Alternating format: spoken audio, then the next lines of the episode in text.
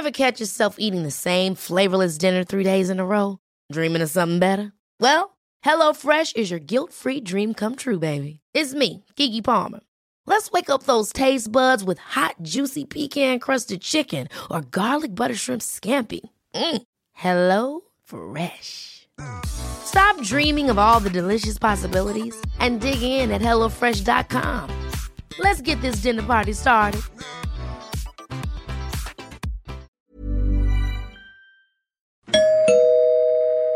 Werbung. Einfach lieben.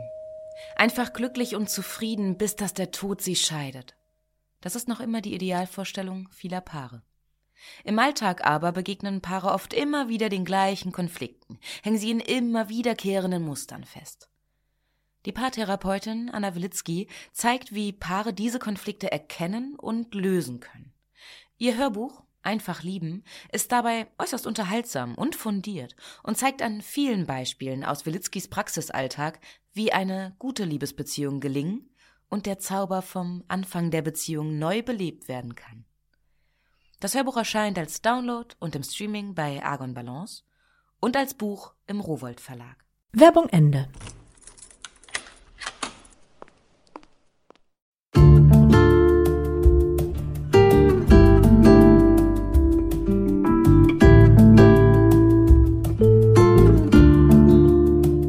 Herzlich willkommen zur neuen Folge von Einfach ganz Leben, dem Podcast für bewusstes Leben.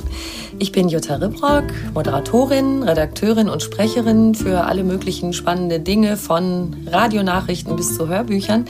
Und in diesem Podcast spreche ich alle zwei Wochen mit außergewöhnlichen Menschen über alles, was das Leben freudvoll, entspannter und intensiver macht. Heute ist bei mir Eva Schulte-Austum. Sie ist Expertin in einem Bereich, der uns garantiert alle immer wieder beschäftigt. Vertrauen. Ihr Buch dazu heißt Vertrauen kann jeder. Rezeptbuch für ein erfülltes Leben. Viel Spaß beim Hören.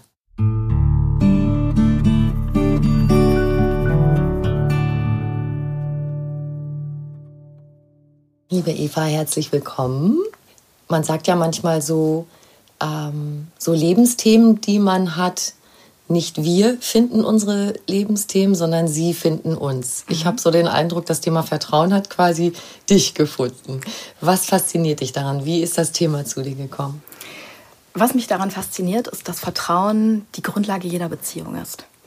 Egal ob beruflich oder privat, wenn wir mit Menschen zu tun haben, dann ist Vertrauen das unsichtbare Band, was Menschen verbindet, was Nähe schafft, was Verbundenheit schafft und was dafür sorgt, dass wir uns in Beziehungen im besten Falle sicher und geborgen fühlen. Oder aber im beruflichen Alltag uns auf den anderen verlassen können. Und Vertrauen schafft an der Stelle Leichtigkeit, weil da, wo, wo wir ins Vertrauen gehen, da denken wir nicht nach, da können wir loslassen und haben dann äh, Energie und Kapazität für die Dinge, die eigentlich wirklich wichtig sind. Ja. Ja, wenn man nicht dauernd drüber nachdenken muss, ob das Gegenüber okay ist und man so sein kann, wie man ist, schon klar, das macht einen total entspannt. Genau. Ja. Aber dass das so dein Herzensthema geworden ist, du warst äh, schon immer unterwegs als Coach, Wirtschaftspsychologin. Ähm, was hast du da gemacht? Also von der klassischen Ausbildung her bin ich Wirtschaftspsychologin und habe mich immer dafür interessiert, warum tun Menschen das, was sie tun und warum lassen sie andere Dinge.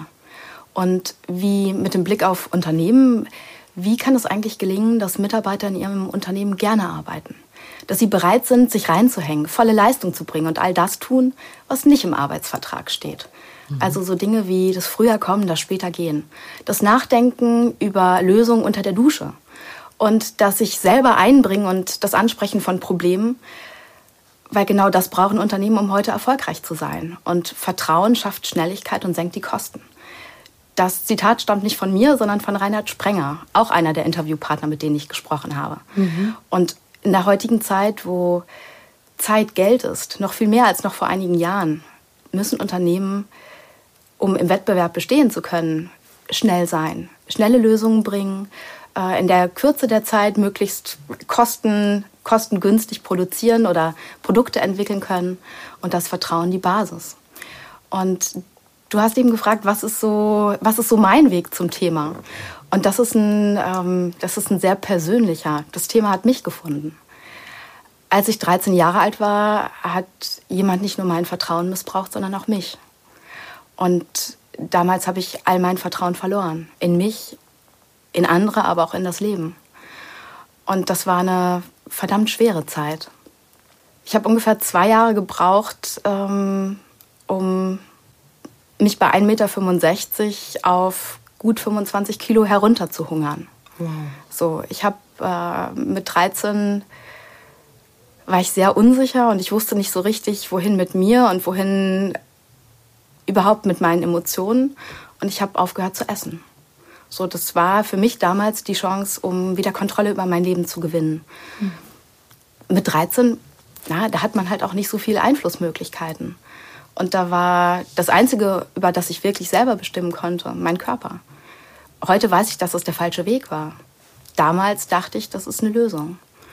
Und mit 15 in meiner absolut leichtesten Zeit, also körperlich gesprochen leicht, ähm, da bin ich eines Morgens aus dem Bett aufgestanden und bin einfach zusammengebrochen. Meine Beine haben unter mir nachgegeben. Und ich bin dann vom Bett zusammengesackt und habe bitterlich geweint, weil ich dachte, ich will, dass das alles einfach aufhört. So die Angst, die Zweifel, die Panikattacken. Ich habe nächtelang nicht geschlafen. Mhm. Also ich war körperlich und seelisch ganz schön am Limit. Und ich habe mir dann viele Fragen gestellt. Was fehlt mir? Und was mir gefehlt hat, war jemand, der mich in den Arm nimmt, der sagt, hey, es wird alles gut.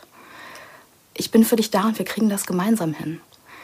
Und ehrlicherweise, die Menschen waren da. Meine Eltern, meine Familie und auch meine Freunde, die wären gerne da gewesen. Aber dafür hätte ich denen vertrauen müssen. Ich wollte gerade fragen, konntest du dich damals jemandem anvertrauen, nachdem dir das widerfahren ist? Oder hast du es erstmal verschwiegen und später dich offenbart? Ich habe danach 15 Jahre lang es niemandem erzählt.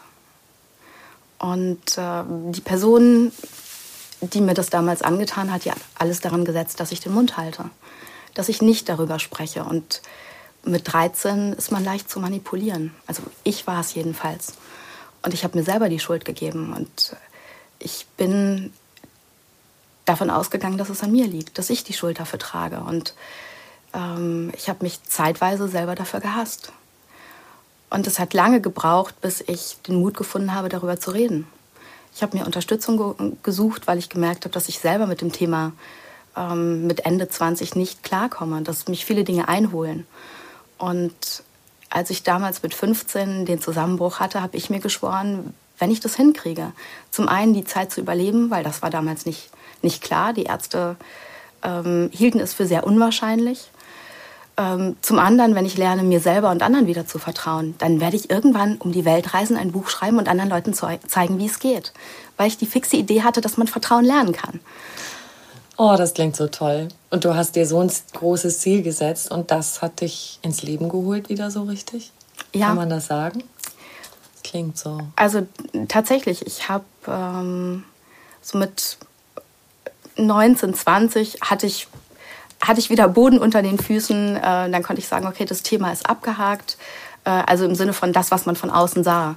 Ich hatte ein normales Gewicht, ich habe mein Studium gemacht, ich hatte Freunde, ich hatte einen Partner.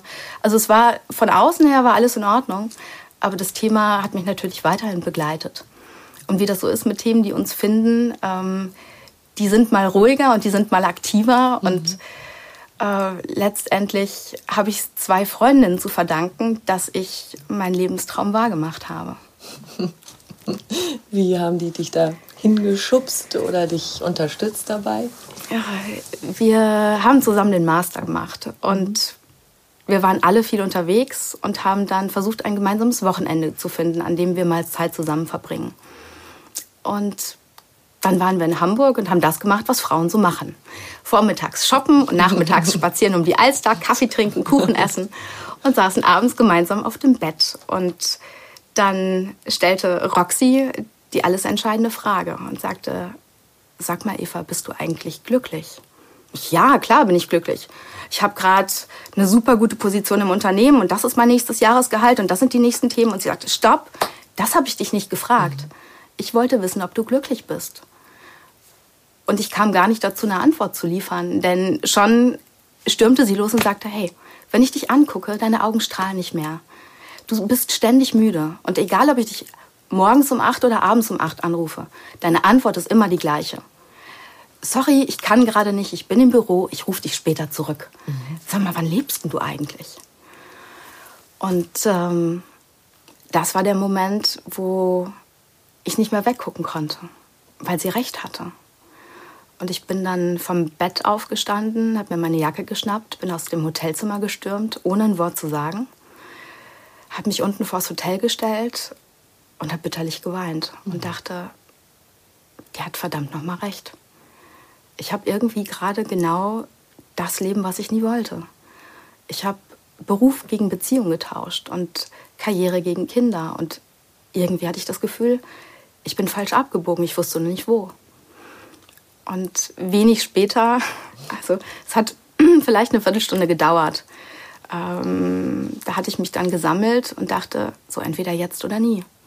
Und dann bin ich wieder ins Hotel rein, in den Aufzug hoch, die Tür geöffnet. Da saßen dann die beiden Mädels noch auf dem Bett und guckten mich so ein bisschen ähm, sorgenvoll an, weil die hatten ja so die Viertelstunde dazwischen nicht mitbekommen. Mhm. Ich kam dann rein und äh, Maggie fragte, sag mal, alles okay? Und meine Antwort war, ja, ich kündige meinen Job, ich reise um die Welt, ich forsche nach Vertrauen, ich schreibe ein Buch. Und naja, du kannst dir vielleicht vorstellen, wie, wie die beiden aus der Wäsche geguckt haben. Das, damit hatten sie nicht gerechnet. Und wie schnell hast du das dann umgesetzt? Also du hast ja viel aufgegeben dann. Hm? Also ich habe ähm, in sehr jungen Jahren ähm, ganz gut Karriere gemacht. Und das war oftmals Fluch und Segen zugleich, weil ich hatte immer das Gefühl, ich kann doch jetzt nicht alles aufgeben. Und nach diesem Hamburg-Wochenende hat es eine Woche, Woche gedauert, da habe ich alles sacken lassen und habe dann entschieden, ich sollte es meinen Eltern erzählen. Voller Freude bin ich dann zu meinen Eltern gefahren und äh, hatte vorher angekündigt, es gibt was Wichtig Wichtiges zu erzählen und komme dann zu Hause rein und die erste Frage, die mein Vater stellte, war, bist du schwanger? Ich, Nein, ich bin nicht schwanger. Kam so das tiefe Durchatmen und ähm, dann habe ich ihm gesagt, Leute, ich kündige meinen Job, ich reise um die Welt, ich forsche nach Vertrauen und ich schreibe ein Buch. Und meine Mutter, meiner Mutter ist der komplette Kit aus der Brille gefallen. Also die hat mich angeguckt, als sie sagen wollte, was ist denn jetzt? Und ihre Antwort war nur, Kind, das ist eine Phase. Das geht vorbei. So, und ähm, nein, es war keine Phase, es war die mit Abstand beste Entscheidung meines Lebens. Da haben Eltern oft Angst, dass die Kinder die Stabilität loslassen und äh, sich auf was einlassen, was irgendwie rumeiern ist und die Sicherheit geht verloren. Aber das ist ja genau dein Thema, dass man die Sicherheit einfach mal loslässt und darauf vertraut, dass was weitergeht und dass sich was entwickelt. Ne? Und äh, ich habe mich gefragt, weil du bist ja in bestimmte Länder gefahren. Da gibt es mhm. ja sowas wie einen Vertrauensindex. Und dann dachte ich, naja, äh, wir sind ja alle Individuen. Ist doch echt erstaunlich, dass man das tatsächlich so sagen kann. In bestimmten Ländern haben die Leute eine andere Art von Vertrauen mhm. oder einen anderen Umgang mit Vertrauen. Ich finde es verrückt. Auf den ersten Blick scheint es vielleicht wirklich so, dass es ein Stück weit verrückt ist. Ähm, wenn man genauer in die Forschung guckt und guckt, welche Faktoren, welche Rahmenbedingungen wir brauchen, damit wir ein starkes Vertrauen entwickeln in uns selbst und in andere, dann wird es sehr schnell deutlich, warum das eigentlich so ist.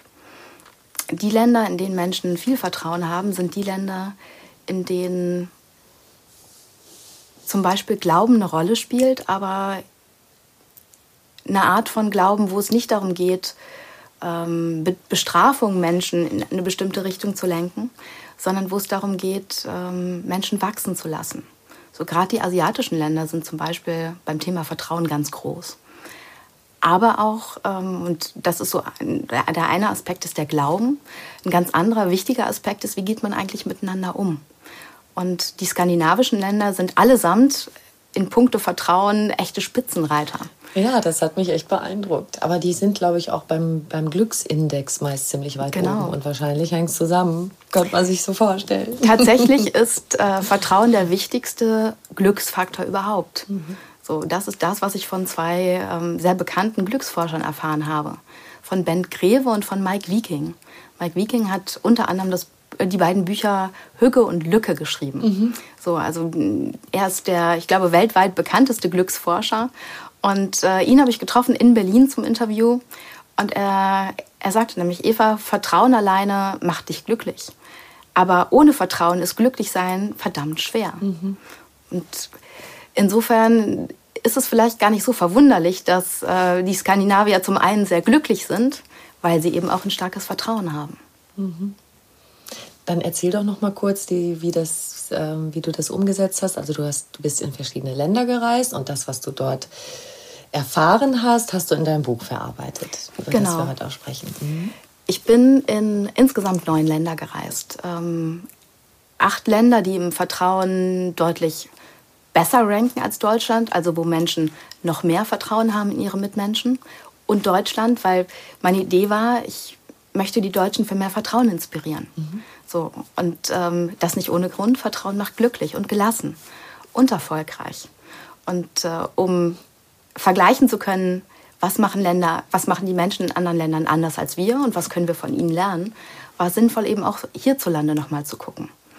Und ich habe nicht irgendjemanden befragt, sondern insgesamt 350 Menschen aus diesen neuen Ländern. Darunter Vertrauensforscher, äh, Experten aus Politik, Wirtschaft und den Medien und auch Menschen wie du und wie ich, weil jeder von uns ja seine eigene Vertrauensgeschichte hat. Einfach Leute, die du auf der Straße getroffen hast. Kannst du ich höre ja immer gern Geschichten. Ja, also, gerne. Da gibt es wahrscheinlich so Sachen, die dir ganz schön in deinem Gedanken hängen geblieben sind, wo du, oder wo du vielleicht danach noch tagelang gedacht hast, wow, tolle Begegnung, da ist ein Gedanke so hängen geblieben oder hat dich was besonders berührt. Was fällt dir da spontan ein? Eine der, der bewegendsten Geschichten ist mir in Montreal passiert. Es war meine allererste Reise nach Kanada. Und zu der Zeit war gerade der, der Grand Prix. Und ich hatte nach zwei Tagen schon die ersten Freunde gefunden. Also es war wirklich ganz nett. Die haben mich überall mitgenommen, die haben mir die Stadt gezeigt, weil sie das Projekt spannend fanden. Äh, Menschen in meinem Alter, also junge Studenten. Und dann sind wir während des Grand Prix durch die Straßen und dann kommt ein älterer Herr von hinten, tippt mir auf die Schulter und spricht mich an auf Englisch.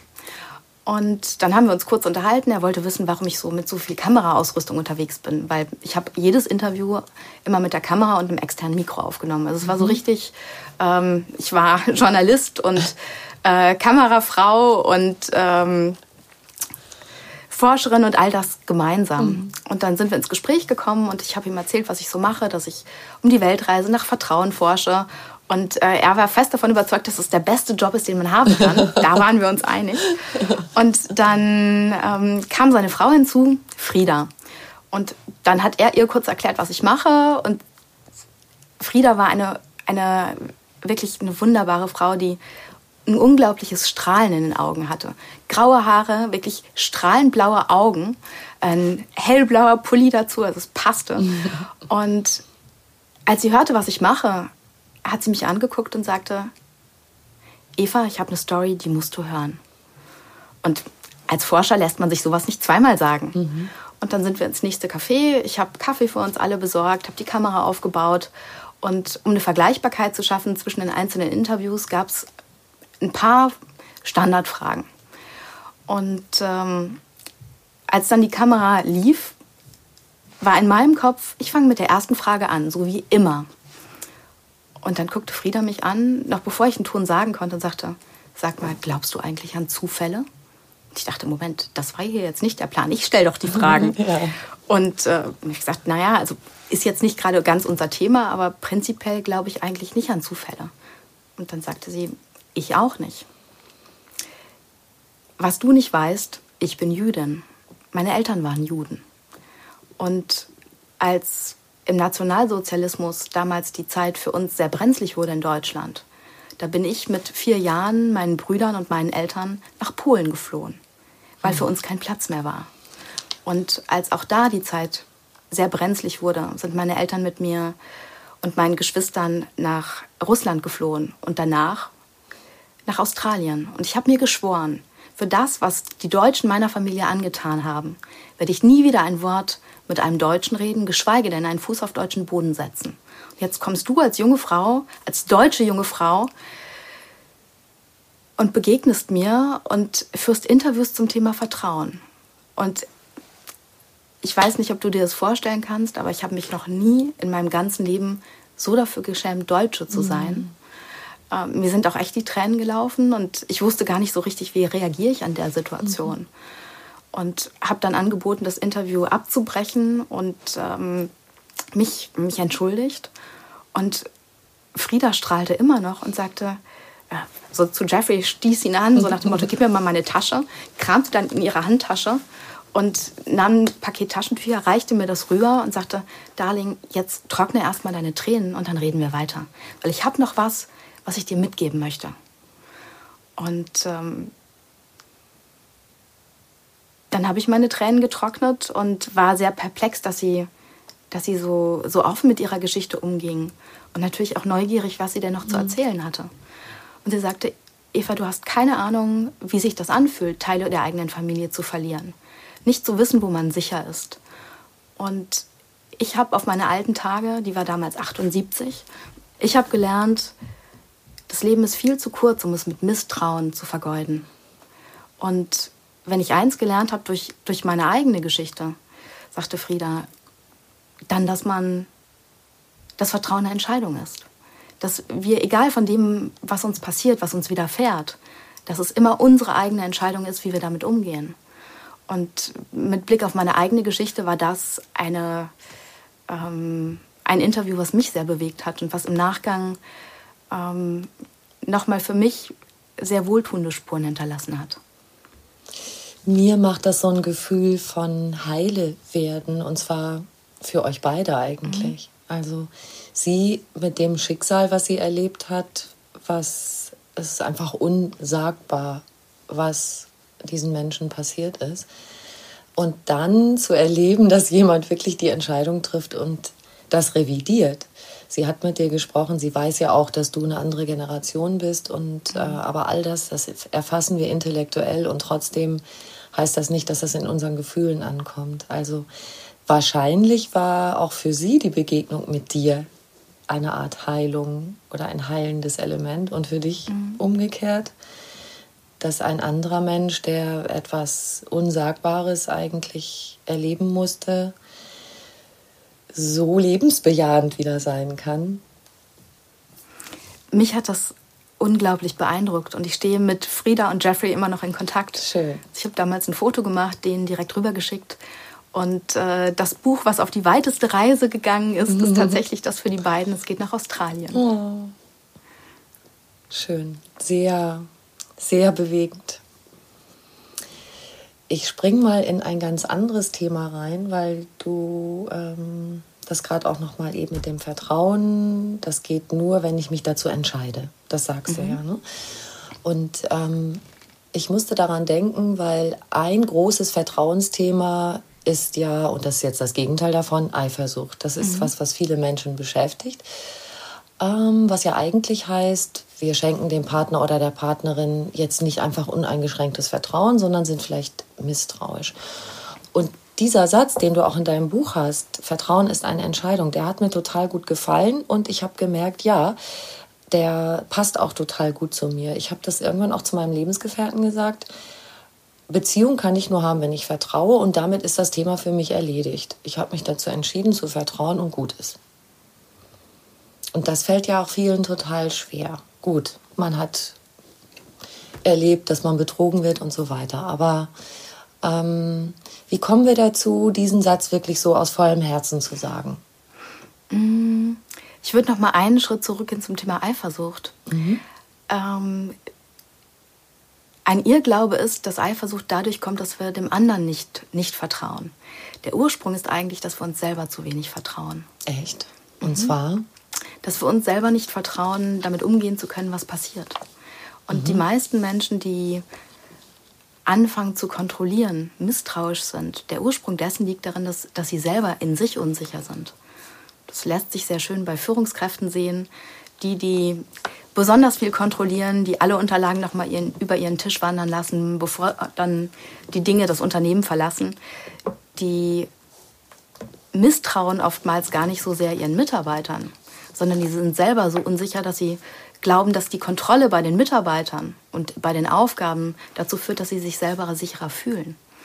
Und übertragen auf unsere Beziehung heißt das, wenn wir, wenn wir unseren eigenen Wert erkennen, wenn wir lernen, uns selber zu lieben, so zu, zu akzeptieren, wie wir sind, mit allen Ecken und Kanten, dann fühlen wir uns sicher. Und zwar sicher in uns.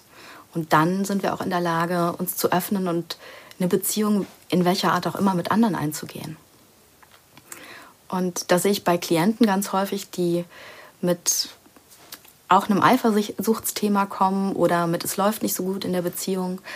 Und äh, wenn die lernen, mit sich selber anders umzugehen, wohlwollender auf sich zu gucken, die Dinge zu sehen, die sie gut können und sich so zu akzeptieren mit all dem, was dazugehört.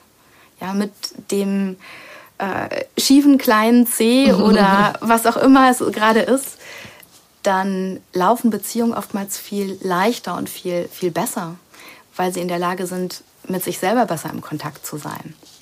Und in Bezug auf Eifersucht würde ich zum Beispiel sagen, dass es da gar nicht immer so um den anderen geht, sondern vielmehr um uns.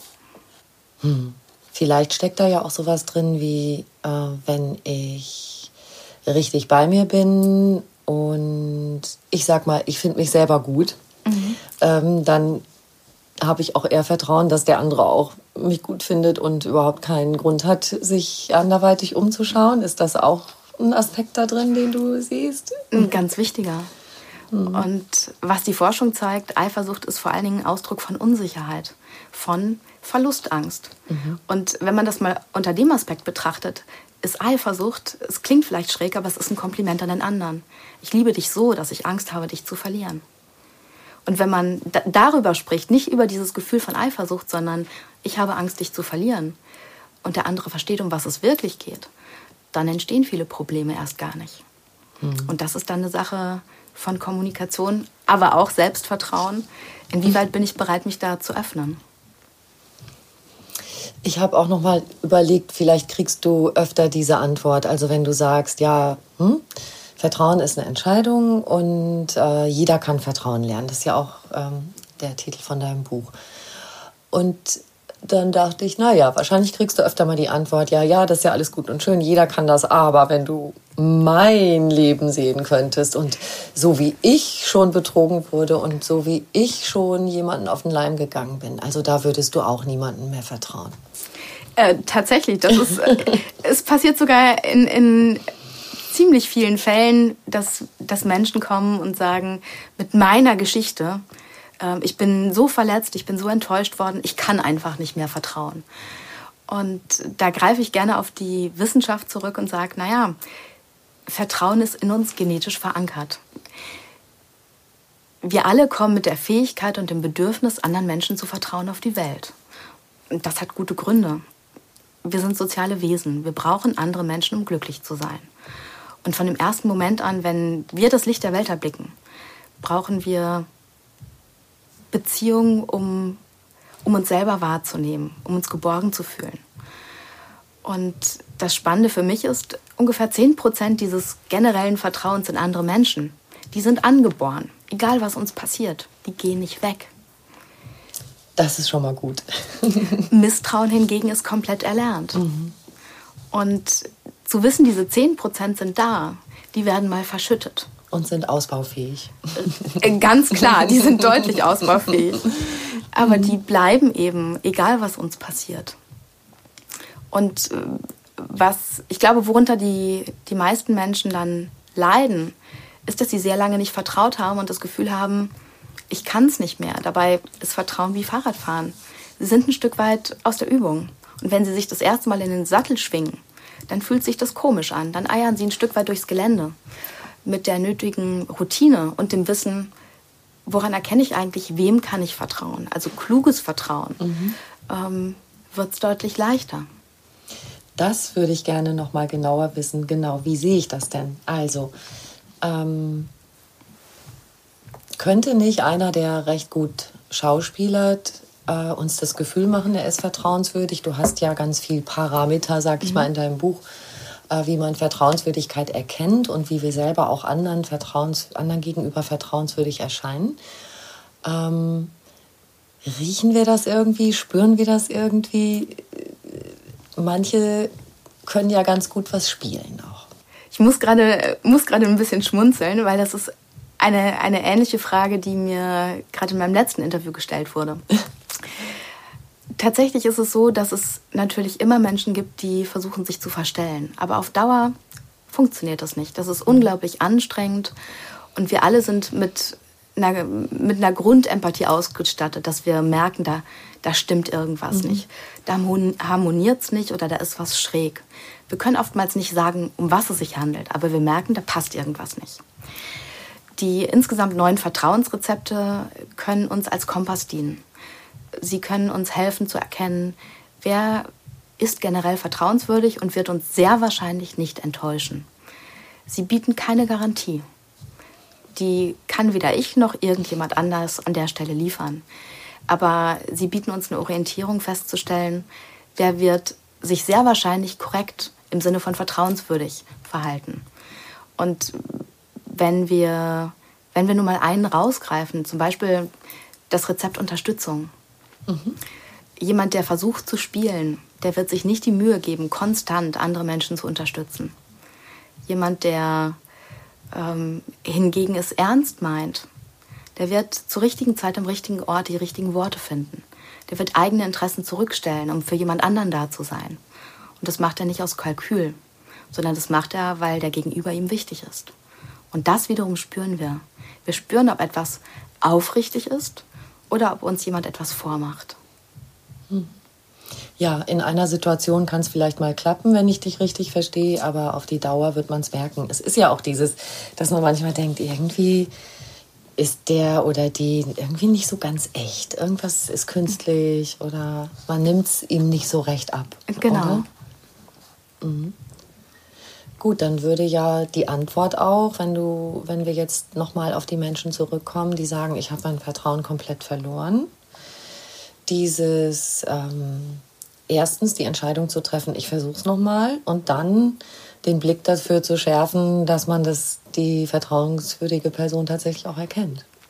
Zum einen das und sich bewusst zu machen, ähm, wir alle versuchen uns ja intuitiv mit Misstrauen zu schützen, wenn wir enttäuscht worden sind.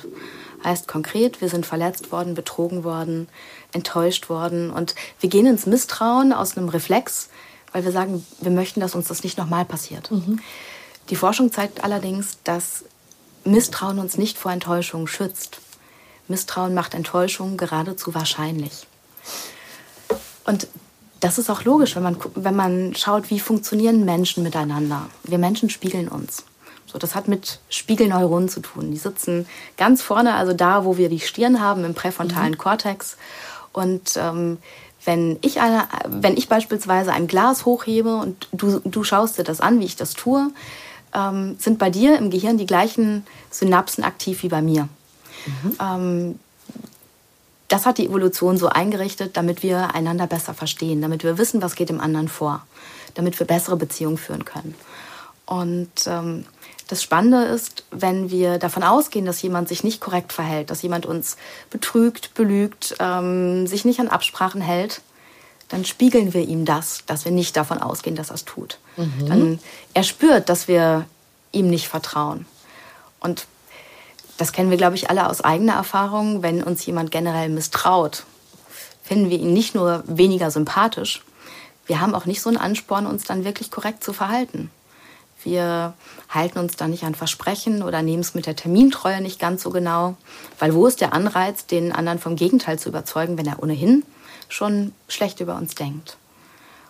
Anders gesprochen heißt das, wenn wir, und auch das zeigt die Forschung, wenn wir das Beste in einem Gegenüber sehen, wenn wir ihn für fähig halten, wenn wir daran glauben, dass er Dinge schaffen kann.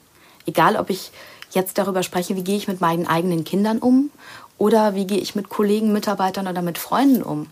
Dann ist das die beste Möglichkeit, nicht nur Menschen wachsen zu lassen, sondern auch sehr wahrscheinlich nicht enttäuscht zu werden, sondern positiv überrascht. Das finde ich toll, dass das eigentlich der Ansporn ist. Also sozusagen, ich traue dir das zu, wenn man die Botschaft mhm. drüber gibt, dass es dann auch tatsächlich eher passiert. Du hast jetzt Kinder erwähnt, da würde ich auch gern einhaken. Und wenn uns Eltern zuhören, mit großem Ausrufezeichen, bitte, bitte, bitte, das ist das Tollste, was ihr den Kindern geben könnt, dass äh, das Urvertrauen gestärkt wird. Das ist ja für alles da hinterher. Also wenn wir das als Basis haben, dass wir Liebesbeziehungen leben können, dass wir auch Vertrauen haben, dass das Leben und die Menschen an sich gut sind. Also das Starterpaket was sollen Eltern oder wenn wir Eltern sind, was sollen wir mitgeben? Was sollen wir unseren Kindern mitgeben? Das ist das allerwichtigste Starterpaket, weil in dem Moment, wo ich als Eltern meinen Kindern Dinge zutraue, beginnen die Kinder sich selber das zuzutrauen und dann entsteht Selbstvertrauen. Weil Selbstvertrauen ist nichts anderes als da rein zu vertrauen, dass ich selber wirksam bin, dass ich mhm. Dinge schaffen kann. Und das brauchen wir nicht nur, um gut durch die Schule zu kommen. Das brauchen wir für alle Lebenslagen, um den Mann oder die Frau unserer Träume anzusprechen. Ja, wie viele Chancen haben wir in unserem Leben schon ziehen lassen, weil wir gedacht haben, ich krieg den Mund nicht auf. Ja. So und äh, das Gleiche, wenn wir uns auf einen Job bewerben. Schön finde ich immer, wann bewerben sich Frauen, wann bewerben sich Männer. Und zwar? Frauen bewerben sich auf einen Job, wenn sie im Durchschnitt ungefähr 80 Prozent der Dinge, die gefordert werden, glauben zu können. Mhm. Sind aber gleichzeitig sehr kritisch mit sich. Ja. Männer bewerben sich auf einen Job, wenn sie glauben, auch so 20 Prozent von dem, was das Unternehmen so fordert, das kriege ich hin. Den Rest mache ich Learning by Doing. Und dann müssen wir uns auch nicht wundern, äh, warum es so viele Männer in Führungspositionen gibt und vergleichsweise wenig Frauen. Das ist nicht der einzige Grund, aber die Forschung zeigt, das ist ein ganz wesentlicher. Das Selbstvertrauen, das wir in uns selber haben, ähm, ist eben nicht nur wichtig für das persönliche Glück, sondern auch für den beruflichen Erfolg. Also da muss nicht nur das Starterpaket stimmen, sondern auch der spätere Weg, ja. Also das ist ja oft, dass die Sachen, sagen wir mal, in der Sozialisation später kommen. Dieses typisch Mädchen, typisch Junge und dass man glaubt, die und die Sachen kann man nicht so gut, beziehungsweise man muss immer mehr dafür tun, um dasselbe zu erreichen wie, wie Männer. Das kommt ja eigentlich auch äh, im Laufe der späteren Entwicklung, oder sehe ich das falsch? Ich würde sagen, es beides geht nahtlos einher. Mhm. Ähm, es hat damit zu tun, wie werden wir erzogen. Also das klassische Frauen, das klassische Männerbild. Ähm, aber auch viel davon steckt genetisch in uns. Also Mädchen spielen einfach, ich sag mal, im Durchschnitt lieber mit Puppen und Jungs gehen lieber in den Wettkampf. Das merkt man gerade beim Sport. Mädchen machen in der Regel eher Teamsportarten und Jungs eher ja, alles das, was auf Wettkampf ausgelegt ist. Mhm. Also die spielen Fußball gegeneinander, ähm, die machen Karate gegeneinander, all das. Und wenn es um das Vertrauen geht, da sind Jungs dadurch, dass sie öfter in den Wettkampf gehen und feststellen, was kann ich eigentlich, wo ist jemand anders besser und aber auch den Mut haben, sich selber herauszufordern. Mhm. Die trainieren ständig ihren Selbstvertrauensmuskel. Ah, die üben das dauernd. Die üben das ja. besser als wir. Und äh, das heißt jetzt nicht, dass plötzlich alle Mädchen irgendwie Fußball spielen sollen, sondern die sollen das tun, was, was ihnen Spaß macht. Was die Mädchen ähm, tun können, um ihren Vertrauensmuskel, Selbstvertrauensmuskel zu stärken, ist auf das zu gucken, was sie gut können. Und ähm, unser Schulsystem ist da nicht sonderlich hilfreich. Das zeigt nämlich immer halt all das auf, was gerade nicht richtig ist. Also bei uns wird anders als in anderen Ländern, wird dann gesagt, neun Fehler, statt zu sagen, 110 Worte hast du richtig, wird dann gesagt, nein, neun Worte sind falsch. Mhm. Ah Und, ja, ähm, den Fokus, äh, worin wende ich den Fokus? Auf das, was schlecht läuft oder auf das, was gut läuft eigentlich? Genau. Aber würdest du auch sagen, weil das bringt mich jetzt gerade auf die Idee, dass Mädchen äh, ruhig auch ein bisschen dieses in Konkurrenz gehen üben sollten, weil das ist ja jetzt wieder, äh, ich schaue jetzt auf das, was ich gut kann, doch, da bin ich doch auch ganz äh, habe ich doch ganz gute Fähigkeiten und so weiter. Aber es bringt mich gerade so auf die Idee, warum nicht mal so ein bisschen mehr auch die Reibung suchen, um das zu üben, dieses ähm, mich mit anderen zu messen als Mädchen. Ähm, ich würde ich würde da das Konzept aus anderen Ländern bevorzugen, wo es nicht um Konkurrenz geht, wo es, wo es gar nicht um Wettkampf geht, sondern wo es darum geht, andere Menschen wertzuschätzen und zwar unabhängig vom Titel, Position, was auch immer. Also eine meiner Lieblingsgeschichten dazu aus Skandinavien, aus Dänemark. Mhm. In Dänemark findest du weder Titel, Professor noch Doktor. Ähm, auf Klingelschildern, weil die Dänen, wie auch die Schweden und die Finnen äh, und die Norweger, keinen Wert auf Titel legen. Dort begegnet man sich auf Augenhöhe. Und äh, eine besondere Anekdote aus Schweden. Äh, was glaubst du, ist das größte Kompliment, das du einem Schweden machen kannst? Ich rate jetzt mal nicht, sondern warte gespannt, was du sagen wirst. das größte Kompliment, das du einem Schweden machen kannst, ist ihm zu sagen, ganz ehrlich, du bist ein Kerl wie jeder andere auch. Wow. Also das, was hierzulande als Beleidigung gilt, wofür man vielleicht sogar eine dicke Lippe riskiert, ist in Schweden wirklich ein Kompliment.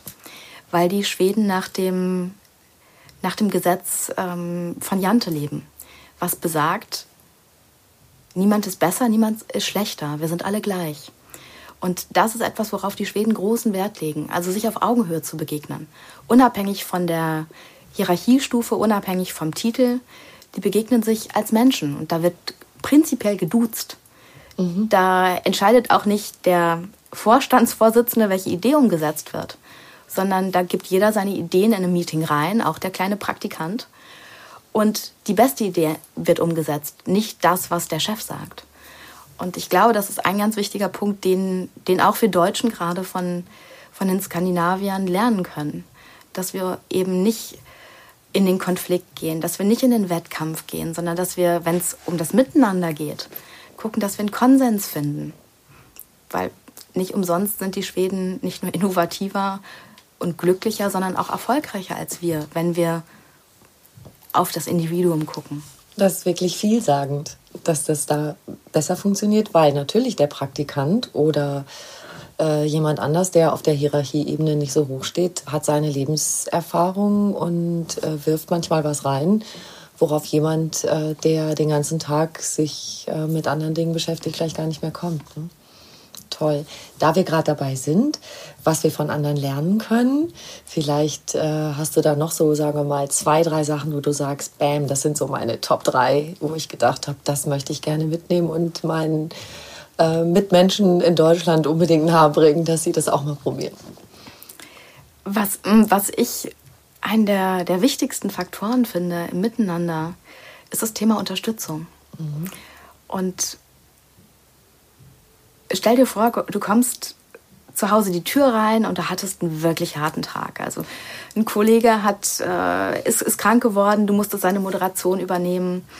Ähm, dann hat noch eine andere Kollegin, die irgendwie noch einen zweiten Stapel auf den Schreibtisch gelegt und du denkst so, pff, also alles, was ich heute Abend will, ist Ruhe, was zu essen und die Tagesschau. Mhm. Ja, du kommst rein und denkst dir so, ich will einfach niemanden sehen, ich will nichts hören, ich will mein Ding machen. Und kommst ins Wohnzimmer und da sitzt dein Schatz auf dem Sofa. Und ähm, die Frage ist an der Stelle, wie reagierst du? So, machst du deinen Turn, also schleichst du dich am Sofa vorbei in der Hoffnung, dass er dich gar nicht so richtig sieht, gehst in die Küche und machst dein Ding. Vielleicht sogar mit der Idee, naja, der hat ja gerade letzte Woche ohnehin gesagt, ich habe so wenig Zeit und ach, das passt schon, ich hatte halt einen schlechten Tag, muss ich mich jetzt auch nicht drum kümmern. Oder aber äh, lässt du von deinem ursprünglichen Plan ab, setzt dich zu ihm, legst ihm die Hand aufs Knie und sagst, hey, was ist los? Wohlweislich, dass deine komplette eigene Abendplanung dahin ist.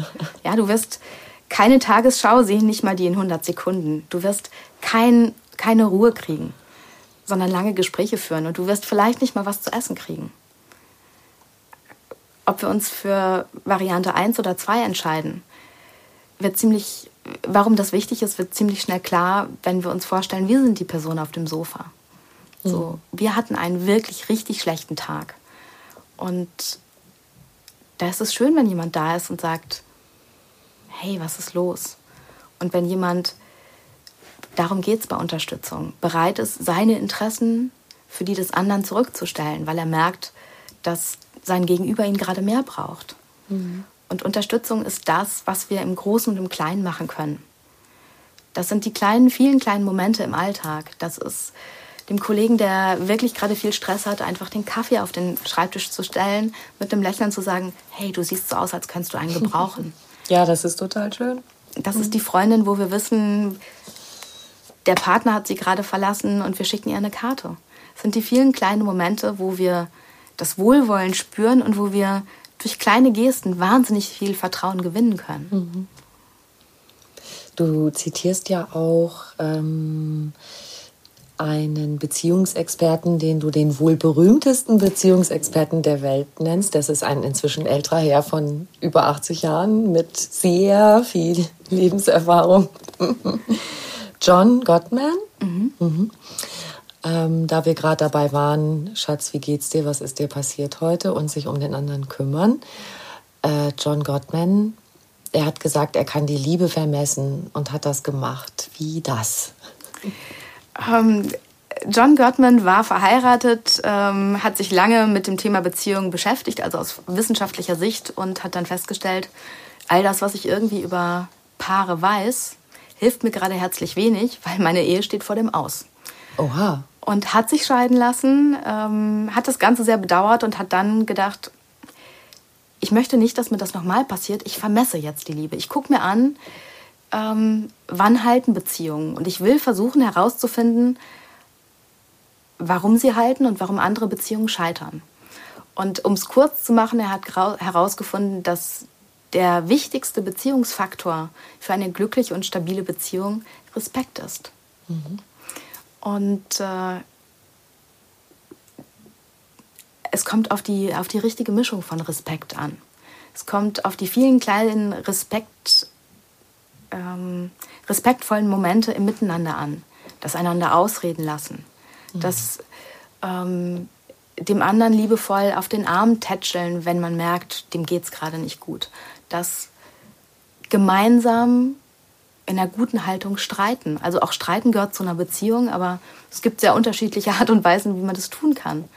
Man kann auch sehr konstruktiv streiten, indem man feststellt, man ist unterschiedlicher Meinung, aber man akzeptiert und respektiert die Meinung des anderen und versucht gemeinsam einen, entweder einen Konsens und wenn es den nicht gibt, einen Kompromiss zu finden. Mhm da du das ansprichst mit dem Streiten, das ist ja eigentlich genau da, woran es sich scheidet, sag ich mal. Das eine ist, man tauscht Positionen aus und sagt, okay, kann ich nicht so gut mit leben, könnten wir vielleicht das so und so machen, wie siehst du das?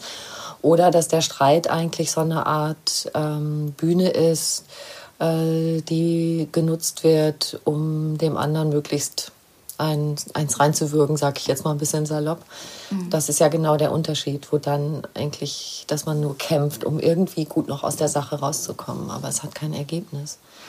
Also tatsächlich, ähm, guter Streit zeichnet sich dadurch aus, dass man trotzdem, auch wenn man unterschiedliche Positionen hat, einander wohlwollend gegenübersteht. Mhm. Wenn das Wohlwollen geht, ist die Grundlage für die Beziehung dahin, egal ob beruflich oder privat.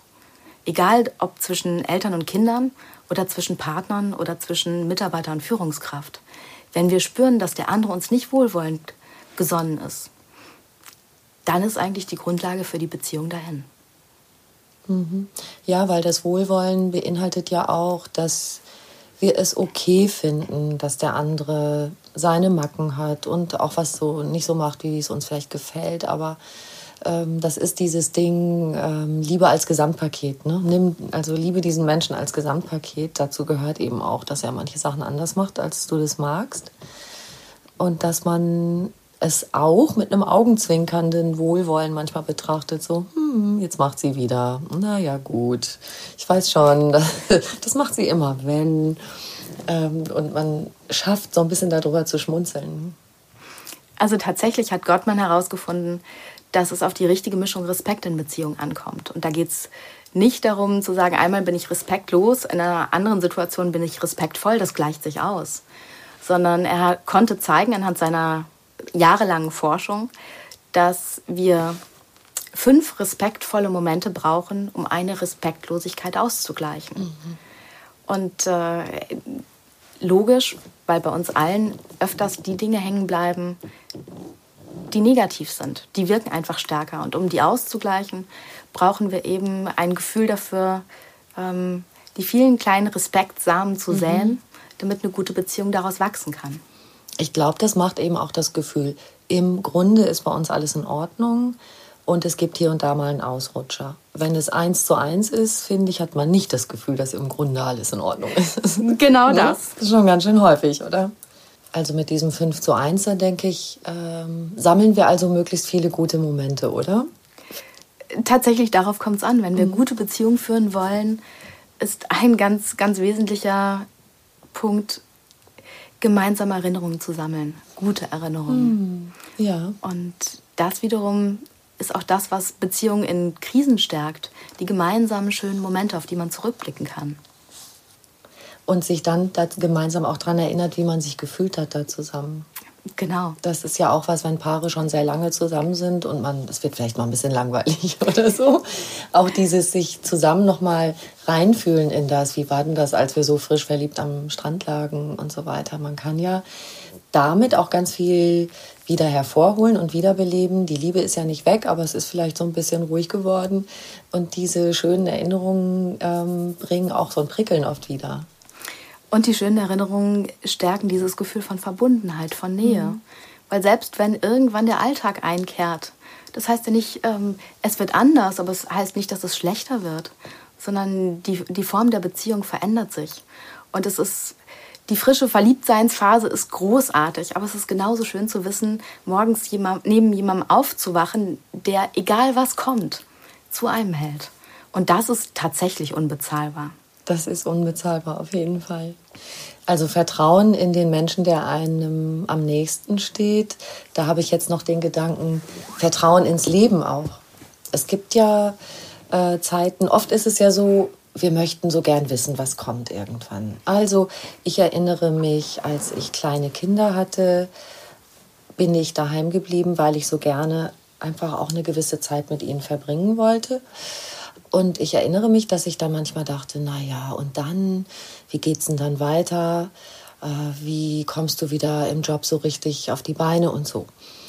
Und im Nachhinein habe ich oft gesagt, wie schade, dass ich nicht einfach darauf vertraut habe, dass das Leben mir wieder Chancen bieten wird, weil ich das hinterher so gut hingekriegt habe, beziehungsweise es hat sich halt so dargeboten, und ich habe eine tolle Arbeit gefunden und jetzt mache ich sogar ganz viele verschiedene tolle Sachen, die alle mir riesen Spaß machen. Aber dieser Moment, das ist ja eigentlich dauernd so. Wir wissen nicht, was kommen wird. Und eigentlich können wir ja nur richtig gut im Jetzt sein, wenn wir das Vertrauen ins Leben haben, dass uns das wieder Chancen bieten wird. Das Vertrauen ins Leben hilft uns gelassen, mit dem umzugehen, was uns widerfährt. Und wir haben die meisten Dinge nicht wirklich in der Hand. In dem Moment, wo wir es schaffen, loszulassen, ja, das liegt im Begriff selbst, haben wir beide Hände frei. Und dann haben wir die Möglichkeit, Chancen zu ergreifen, um an dem Bild zu bleiben, die uns ansonsten abhanden kämen. Ich bin großer Freund davon, Gelegenheiten zu, zu schaffen, im Sinne von mit den mit offenen Augen durch die Welt zu gehen. Zu gucken, was sich aus Dingen ergibt. Und wenn wir, wenn wir mit einem Vertrauensvorschuss reingehen, egal ob wir Menschen begegnen oder uns in Situationen begeben, dann passieren oftmals Dinge, mit denen wir nie gerechnet hätten. Und das sind dann oftmals die kleinen Geschenke, aus denen viele spannende Dinge wachsen können. Und wenn ich das also mache mit diesen, ich gehe mit offenen Augen und offenen Händen gewissermaßen äh, durchs Leben und greife die Chancen, die kommen, dann erlebe ich ja im Grunde auch jetzt und heute, dass es immer wieder Chancen gibt. Das erhöht, denke ich mal, mein Vertrauen, dass die Chancen auch in fünf Jahren wiederkommen, oder? Ähm, zum einen das, zum anderen ist es ja so, wenn wir, wenn wir bereit sind, loszulassen und uns auf Dinge, auf neue Situationen einzulassen, jede neue Situation ist das beste Training für unser Selbstvertrauen, weil wir uns in Situationen begeben, in denen wir vorher noch nicht waren, weil wir Lösungen suchen müssen für Probleme, die wir vorher noch nicht hatten. Und mit jeder Erfahrung, die wir machen, werden wir für uns selber stärker. Wir spüren unsere Selbstwirksamkeit.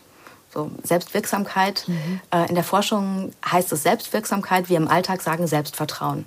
Das ist das Gleiche gemeint. Mhm. Und somit ist eine neue Situation in Angriff zu nehmen, sich auf unbekannte Dinge einzulassen, das beste Training für das Vertrauen in uns selber, aber auch in andere Menschen. Das mit der Selbstwirksamkeit finde ich eigentlich fast einen schöneren Begriff. Also das, was ich tue, äh, hat auch eine Wirkung. Ich kann was bewegen und dann sind wir vielleicht auch irgendwann dabei bei diesem, dass etwas Sinn hat, was ich tue. Und Sinn ist ja auch ein ganz großer Glücksfaktor. Definitiv. Also äh, für mich ist es so, das Vertrauen ins Leben macht uns, macht uns stark, schlau und attraktiv. Ähm, Auch das ist toll. stark im Sinne von, wir begeben uns in Situationen, in denen wir vorher noch nie waren. Mhm. Das heißt, wir stärken uns, unsere Kompetenzen, aber auch das Vertrauen in uns selbst. Es macht uns schlau, weil wir müssen Lösungen für Probleme finden, die wir vorher nicht hatten. Wir müssen also findig sein und attraktiv. Naja, wem hören wir gerne zu? Die Leute, die ständig das Gleiche erzählen oder die spannende Geschichten haben, mhm. die vielleicht auch mal vom Scheitern handeln. Und dadurch lernt man einfach. Also sich in neue Situationen hineinzubegeben, geht dann am besten, wenn wir Vertrauen ins Leben haben. Und deswegen macht es uns eben stark, schlau und attraktiv. Ein großer Glücksfaktor ist Vertrauen, sagst du. Ähm, ich frage ja in diesem Podcast auch gerne immer meine Gesprächspartner, was bedeutet für dich persönlich Glück? Glück ist für mich das Bewusstsein zu wachsen. Und zwar selber an mir, aber auch zu sehen, wie andere Menschen wachsen.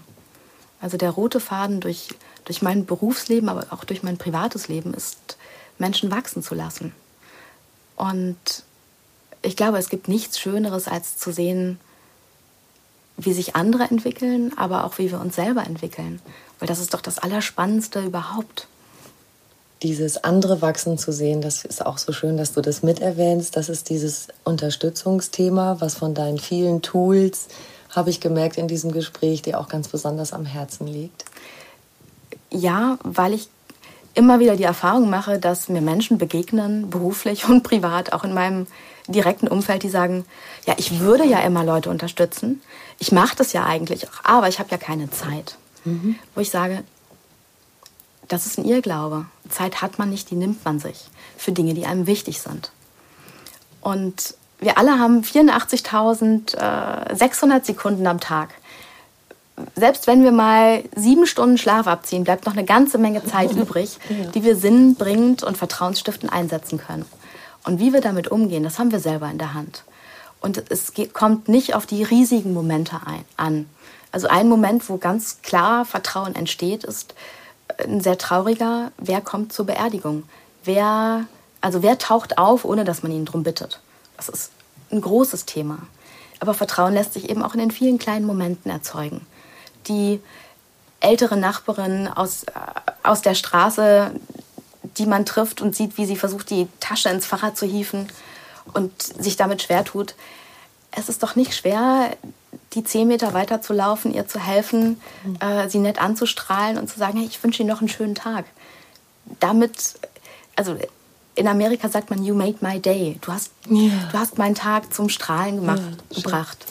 Und wir können in so vielen Situationen anderen Menschen ein Lächeln ins Gesicht zaubern was irgendwann auf jeden Fall zu uns zurückkehrt. Eine wunderbare Botschaft für den Schluss. Mit Kleinigkeiten schaffen wir das. Vielen Dank, liebe Eva. Ich danke dir.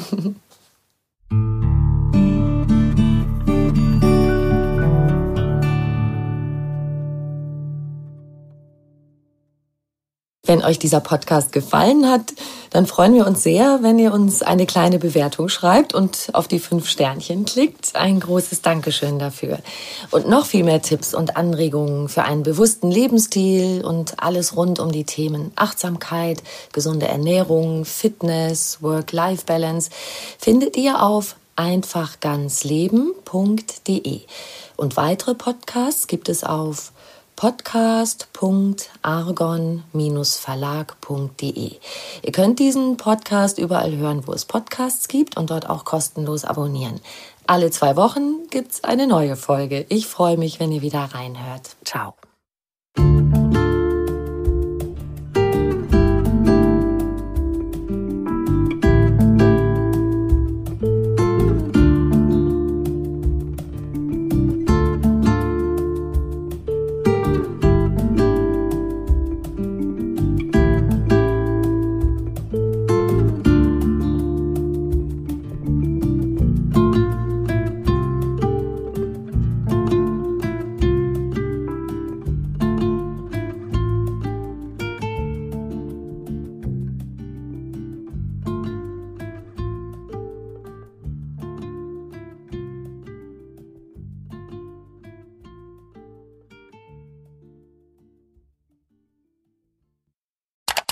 Sorry, jetzt kommt ein bisschen Werbung für mich, für meinen Podcast Arbeitsphilosophen. Ich habe nämlich jeden Monat eine neue Episode zum Thema Zukunft der Arbeit für dich. Und wenn du arbeitest, dann könnte das ja für dich interessant sein. Vielleicht hast du dir selbst auch schon die Frage gestellt, was da in den nächsten Jahren auf dich zukommen wird. Und da möchte ich Antworten geben, Denkangebote geben. Was sind zum Beispiel Future Skills, die Fähigkeiten und Kompetenzen, die wir in den nächsten Jahren brauchen. Aber vielleicht hast du dir auch schon mal die Frage gestellt, wie könntest du ein bisschen stressfreier arbeiten, vielleicht aber auch ein bisschen produktiver arbeiten. Auch hier habe ich was für dich im Podcast zu finden. Es gibt einen kunterbunten Mix, viele Themenbereiche für deine Zukunft, für deine Zukunft der Arbeit. Schau einfach mal vorbei und hör da rein, wo du denkst, ja, das interessiert mich. Genau das brauche ich jetzt. Arbeitsphilosophen gibt es natürlich auf allen Plattformen und jetzt ist die Werbung auch vorbei. Ever catch yourself eating the same flavorless dinner three days in a row? Dreaming of something better? Well, HelloFresh is your guilt-free dream come true, baby. It's me, Kiki Palmer.